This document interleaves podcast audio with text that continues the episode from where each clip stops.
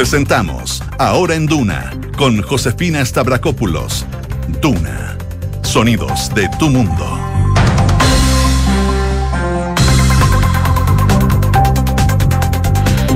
En punto. Muy buenas tardes, ¿cómo están ustedes? Bienvenidos a una nueva edición de Ahora en Duna, acá al 89.7. Días calurosos esperan acá en la capital partiendo la semana. Hoy día ya hay a esta hora 31 grados. La máxima va a llegar hasta los 34 con cielos totalmente despejados. Pero mañana, el miércoles y el jueves, prepárense Mañana máxima de 36, el miércoles máxima de 37. Misma temperatura se espera para el jueves acá en Santiago. Desde Senapred ya emitieron alertas de altas temperaturas, a tener precaución con eso, por supuesto, a tomar medidas necesarias para eh, evitar los golpes de calor y, por supuesto, evitar eh, la posibilidad de incendios, que sabemos que se incrementan cuando hay altas temperaturas y eh, cuando hay personas que no respetan, por ejemplo, los lugares y se generan incendios. Si nos vamos a ver también qué nos dice la Dirección Meteorológica de Chile para otras zonas donde nos escuchan a través del dial, Viña del Mar y Valparaíso en el 104.1, allá hay 17 grados de temperatura, está cubierto eh, con neblina, neblina que se ha ido yendo, pero la máxima esperada para hoy es de 20 grados. Para los próximos días deberían aumentar las temperaturas, incluso mañana podría llegar la máxima hasta los 27 con cielos totalmente despejados y por lo menos así se prevé que esté de aquí al viernes. Si nos vamos a Concepción, donde nos pueden escuchar en el 90.1, a esta hora y cielos despejados. 23 grados ya se alcanzó la máxima, pero mañana la máxima aumentará hasta los 25 temperaturas que se mantienen hasta ese nivel eh, hasta el jueves, por lo menos según lo que nos dice la Dirección Meteorológica de Chile. Ya desde el viernes en adelante debería bajar un poco más, pero por sobre los 20 grados de temperatura. Y en Puerto Montt, a esta hora, 18 grados, cielos totalmente despejados. Puede que algo de nubes tengan ahora en las próximas horas y la máxima va a llegar hasta los 21. Para los próximos días máximas de 23, 22 grados, pero ojo que el miércoles podrían tener algo de chubascos débiles, sobre todo durante la tarde-noche en esa zona del país. Por supuesto, el pronóstico del tiempo para las zonas donde nos escuchan a través del dial, pero ustedes nos pueden escuchar a través de Chile y el mundo en duna.cl. Ya está con nosotros Kike Yavar para hacer un resumen de las principales noticias en los titulares. ¿Cómo estás, Kike? Bien, ¿y tú? Bien, todo bien. Qué bueno. Vamos con los titulares.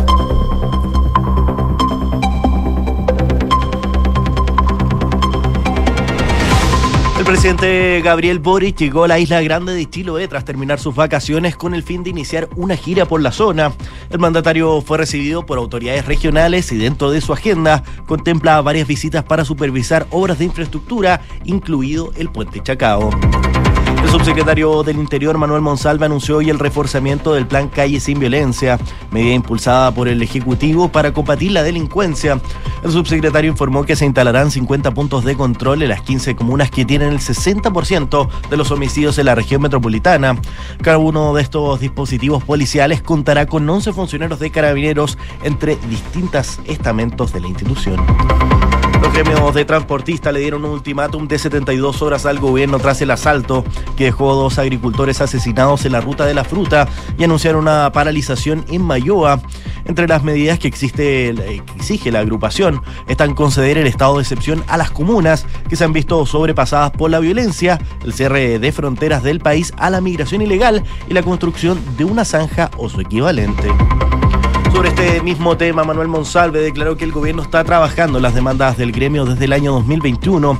Durante el estreno de la segunda etapa del Plan Verano Seguro, el subsecretario del Interior señaló que el Ejecutivo está disponible a sentarse a conversar medidas adicionales a las ya acordadas con los sindicatos de camioneros.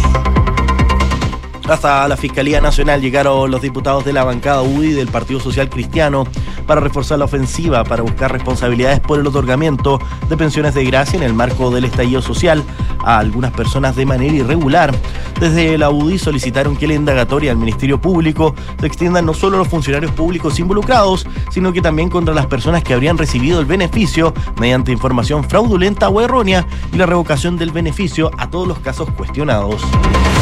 Diputado del Partido Socialista, Nelson Venegas, presentó su renuncia a la presidencia de la Comisión de Ética de la Cámara, luego de confirmar haber dado positivo al test de drogas. Según explicó el parlamentario, el resultado se dio debido a un medicamento que está utilizando para bajar de peso. Las diputadas Paula Labra y Pamela Giles ingresaron el proyecto de ley que obliga al presidente, ministros y subsecretarios a hacerse test periódicos de drogas. La iniciativa señala que el plazo para el procedimiento sería semestralmente y durante todo el periodo de ejercicio de sus funciones. Las parlamentarias le solicitaron al presidente Boric que impulse esta iniciativa, declarando que si el gobierno reacciona con indiferencia, esto sería al menos sospechoso. Los agricultores franceses cumplieron su amenaza y amenazaron con bloquear hoy a bordo de tractores varias autopistas en torno a París para denunciar su situación económica en un pulso cada vez más tenso con el gobierno. Símbolo de la creciente presión, el presidente francés Emmanuel Macron convocó a varios de sus ministros a una reunión tras permanecer en segundo plano desde iniciadas las protestas hace 11 días. Junto a estos son 15.000 los funcionarios policiales desplegados por estos hechos.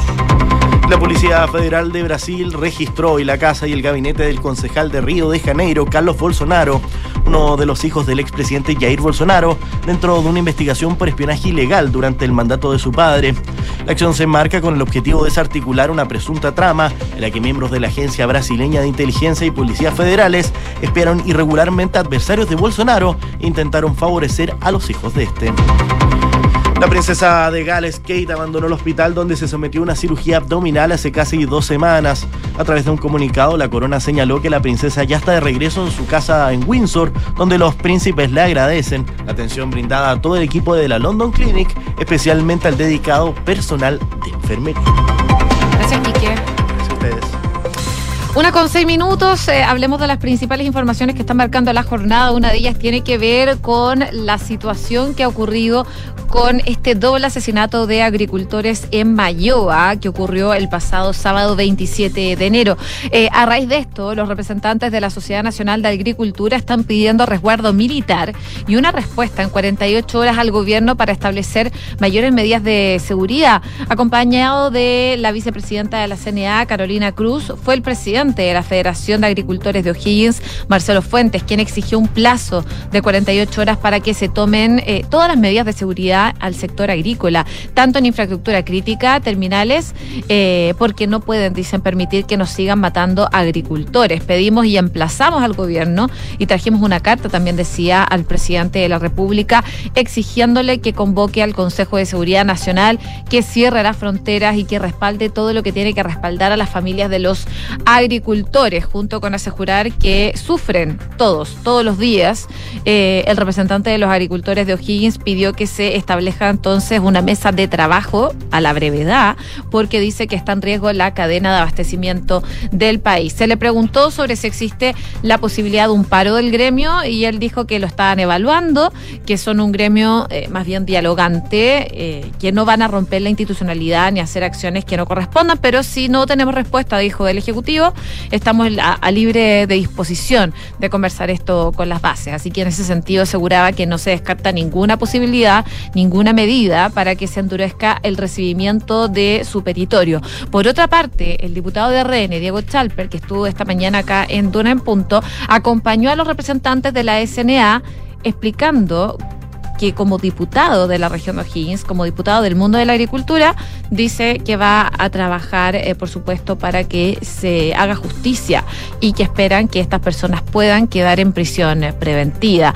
Él llamaba al presidente Boric a trabajar en paz eh, y que ha llegado el momento de que el gobierno supere sus traumas y que esté disponible de dotar infraestructura crítica de personal militar. Era lo que decía Diego Chalper esta mañana a propósito de esta situación tan grave que se dio del doble asesinato de agricultores en Mayoa que ocurrió este sábado. Bueno, el diputado Diego Chalper estuvo esta mañana en Duna en Punto. Como les comentaba, estuvo hablando de varias cosas.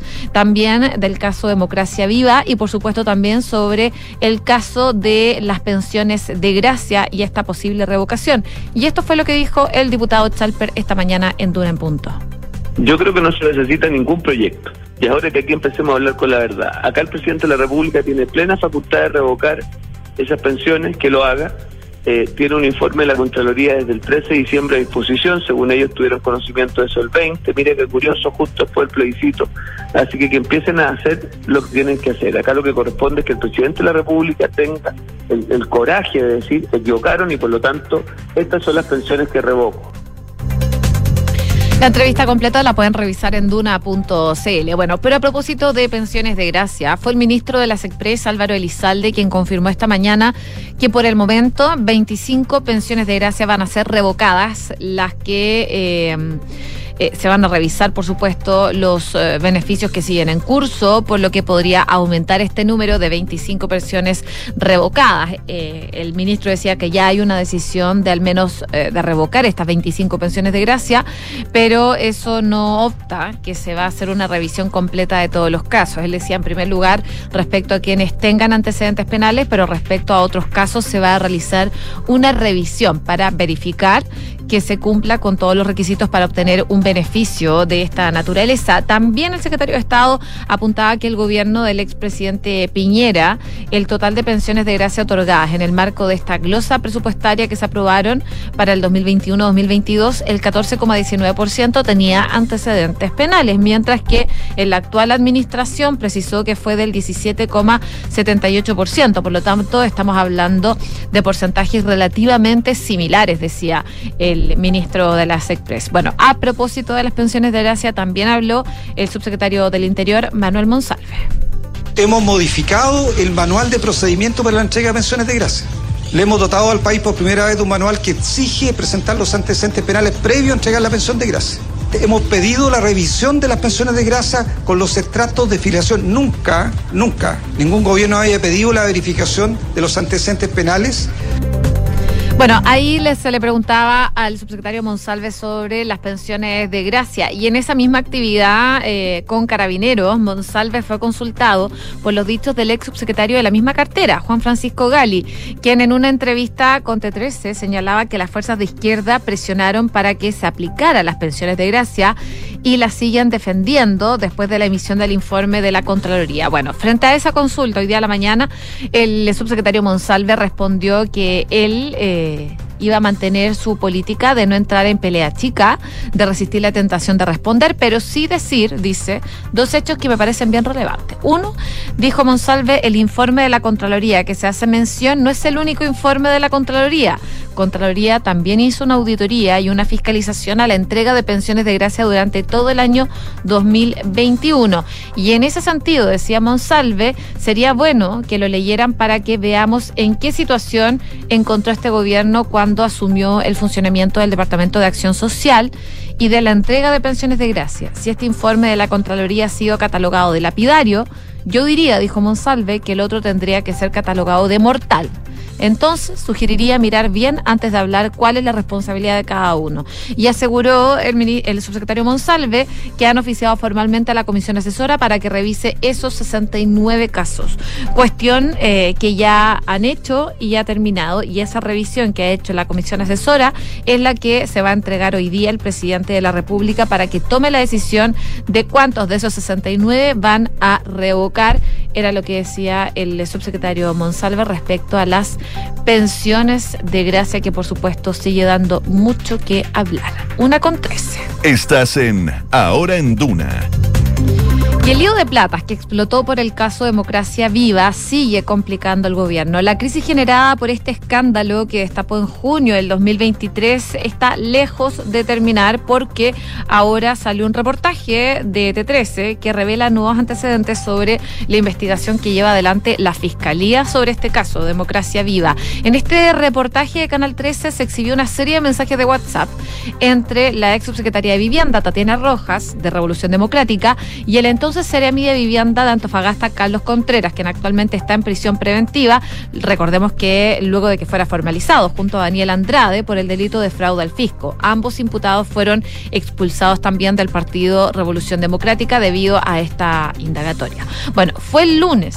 5 de junio del 2023, pasadas las 21 horas, cuando Contreras se comunicó con Rojas y decía, subsecretaria, hay un posible flanco comunicacional Coménteme si podemos conversar hoy en la noche o en la mañana, así lo estima necesario. Era eh, uno de los primeros WhatsApp que se ven en este reportaje que salió anoche.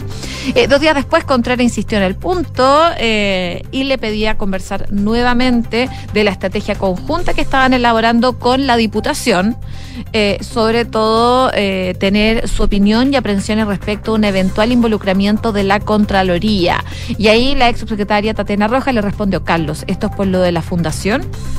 Pese a que Contreras no especifica de quién habla, lo más probable es que se refiera a la diputada Catalina Pérez. Recordemos que es expareja de Daniel Andrade, de quien fue su jefa de jefe de gabinete cuando la parlamentaria eh, presidió Revolución Democrática, partido del que ahora está suspendida de su militancia. La conversación entre los dos continúa debido a que Rojas le estaba pidiendo a Contreras que elaborara un informe en el que explicara de qué se trataba la polémica que en ese momento estaba generando la Fundación Democracia viva. Esto debido a que Rojas fue avisada en eventuales irregularidades a inicios de mayo de este año, cuando recibió una denuncia vía correo electrónico de parte de Carla Olivares la entonces presidenta de la Asociación de Funcionarios del Servio. Ella fue quien finalmente alertó sobre distintas irregularidades al interior del organismo, que es liderado por Contreras, y ahí la ex subsecretaria reenvió dicha denuncia al ex Ceremi y le solicitó antecedentes. Luego, toda la conversación se basa en Rojas presionando a Contreras para que le envíe el informe con los antecedentes que le había pedido, específicamente detallando el nombre del convenio, la fecha de la firma, firmantes, montos, plazos, etcétera.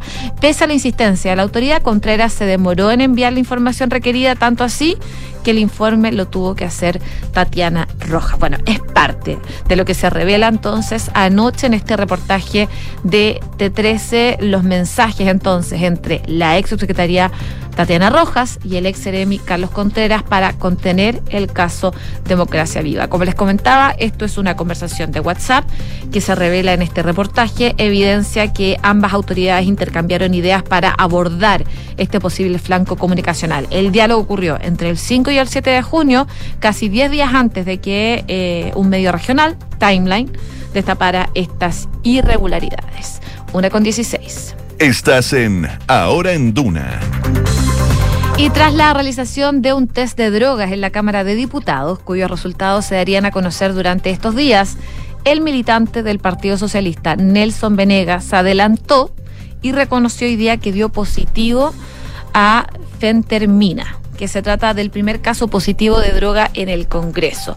Él advertía que voluntariamente, como en ocasiones anteriores y sin nada que ocultar, eh, se sometió a este test de droga aleatorio, en los cuales anteriormente no había tenido ninguna dificultad.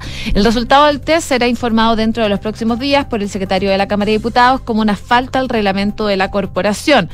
Ahora, su resultado se debe, según él explicó, el parlamentario, a que actualmente se encuentra en un tratamiento médico para bajar de peso con un medicamento que se llama Centis, eh, prescrito por un profesional y adquirido con receta médica en una farmacia. Senti forma parte, eh, recordemos, de la familia de las metanfetaminas eh, y lo que explicaba el parlamentario es una situación que eh, él había ignorado era lo que admitía y que por eso optó por renunciar a la presidencia de la Comisión de Ética de la Cámara que él encabeza desde el año 2022, ya que en esa instancia eh, se debe conocer el caso. El parlamentario aseguraba que no consume drogas y que se sometió a la prueba con total confianza y que espera que se esclarezca el malentendido a la brevedad. Si bien desde que se comenzó a aplicar el examen varios diputados habían admitido consumir habitualmente marihuana, por ejemplo, con fines terapéuticos y recreacionales, el estándar del test está orientado a detectar consumos problemáticos. Por lo tanto, algunos de estos parlamentarios ni siquiera arrojaron positivo en el primer muestreo realizado en 2022. Sin embargo, en esa ocasión, de los 78 diputados sorteados, hubo tres diputadas que se negaron a someterse al examen por considerar que esta medida vulneraba su privacidad y sus derechos fundamentales. Estamos hablando de Marisela Santibáñez, de Clara Zagardía y de Jorge Durán, que se declararon en rebeldía ante este test. Bueno, al igual que en el procedimiento anterior, estas muestras realizadas en diciembre del 2023 fueron tomadas por los laboratorios de la Facultad de Ciencias Químicas y Farmacéuticas de la Universidad de Chile. Una con 19. Estás en Ahora en Duna Y en noticias internacionales, el Papa Francisco dijo en una entrevista que se publicó el día de hoy que los africanos eran un caso especial en la oposición de los obispos y de muchas otras personas en el continente de la homosexualidad, pero dijo que confiaba en que, a excepción de los africanos, los críticos de su decisión de permitir bendiciones para parejas del mismo sexo eventualmente lo entenderían. Estas bendiciones, recordemos, fueron permitidas el mes pasado en un uh, documento que ha causado un amplio debate en la Iglesia Católica, con una resistencia particularmente fuerte eh, por parte de los obispos africanos. Y en lo que decía Francisco en esta entrevista que se publica hoy día, es que quienes protestan con vehemencia pertenecen a pequeños grupos ideológicos. Un caso especial son los africanos. Para ellos la homosexualidad es algo malo desde el punto de vista cultural y no la toleran. Pero en general confío, dice el Papa Francisco, en que poco a poco todo se tranquilice con el espíritu de la declaración.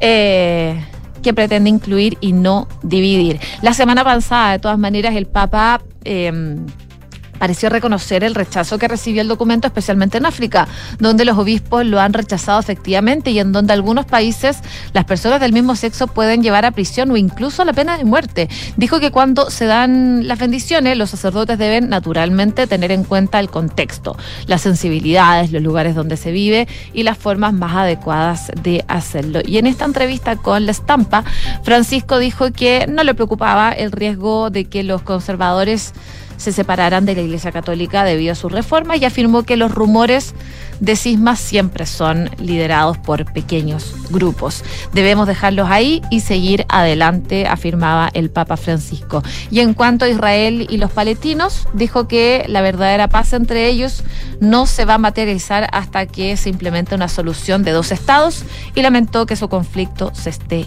ampliando. Una con 21. Estás en Ahora en Duna y por último, también les cuento en noticias internacionales que la Policía Federal de Brasil ha requisado este lunes un computador de la Agencia Brasileña de Inteligencia que estaba en posesión del concejal Carlos Bolsonaro, hijo del expresidente Jair Bolsonaro.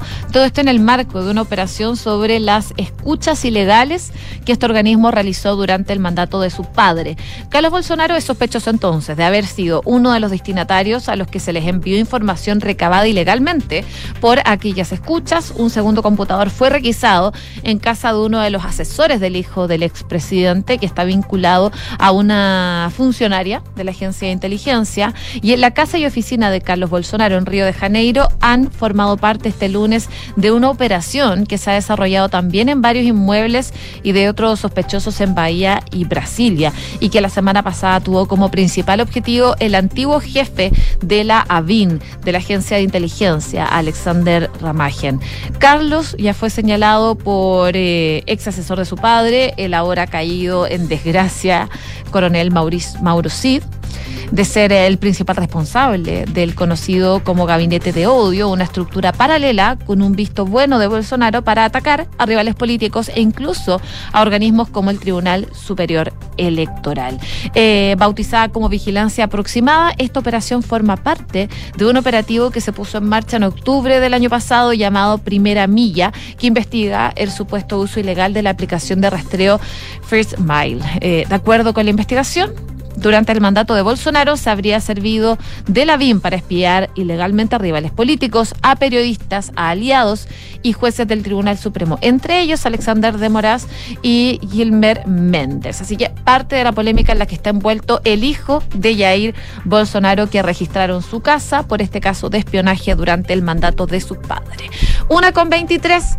Ya nos vamos, por supuesto, eh, a tener ojo con esta ola de calor que se avecina acá en la metropolitana y en seis regiones del país, desde Coquimbo al Ñuble. Y hay esta alerta por la ola de calor y las condiciones también están dadas, lamentablemente, para incendios forestales. Esperemos que eso no ocurra. Como siempre, los dejamos invitados a seguir en nuestra sintonía y revisar todos nuestros contenidos